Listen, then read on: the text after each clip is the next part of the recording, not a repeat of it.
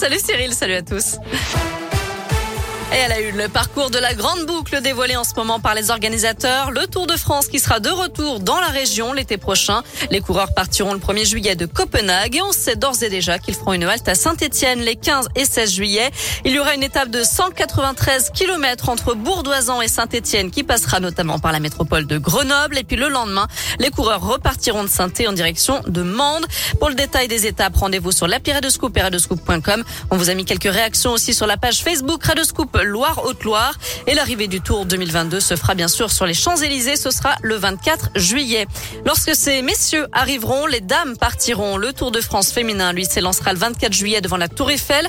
Au programme, huit étapes dans l'est de la France, quatre étapes de plaine, deux autres au profil plus accidenté et deux étapes de montagne. Arrivée prévue le 31 juillet au sommet de la planche des belles filles dans les Vosges.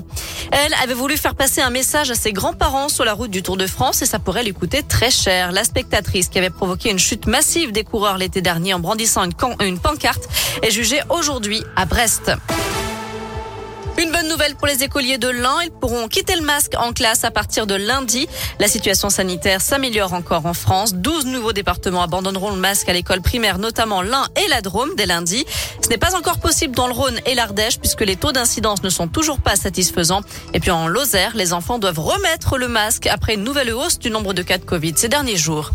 On apprend aussi que le pass sanitaire pourrait être retiré à celles et ceux qui refusent la troisième dose du vaccin quand ils sont éligibles. C'est ce qu'a dit ce matin Elisabeth Borne, la ministre du Travail. Et puis attention, dernier jour de gratuité pour les tests PCR ou antigéniques. À partir de demain, les tests dits confort seront payants. Un mot de foot et trois Lyonnaises convoquées en équipe de France ce mois-ci. Les attaquantes Delphine Cascarino et Melvin Mallard et la défenseuse Perle Moroni. En revanche, Amandine Henry et Eugénie Le Sommer ne sont toujours pas appelées. Mais Corinne Diacre a convoqué Kera Amraoui qui, avait, qui n'avait plus porté le maillot bleu depuis 2019. Les Françaises recevront l'Estonie le 22 octobre et elles affronteront le Kazakhstan le 26 octobre. Deux matchs de qualification à la Coupe du Monde 2023. En attendant, il y a la Ligue des Champions à suivre ce soir. Les Lyonnaises qui affrontent Benfica à 21h.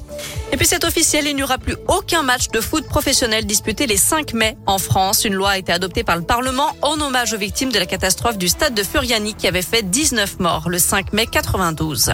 Un mot de basket et la suite de l'Euroleague. L'Asvel, leader invaincu, reçoit les Israéliens du Maccabi Tel Aviv à 20h ce soir.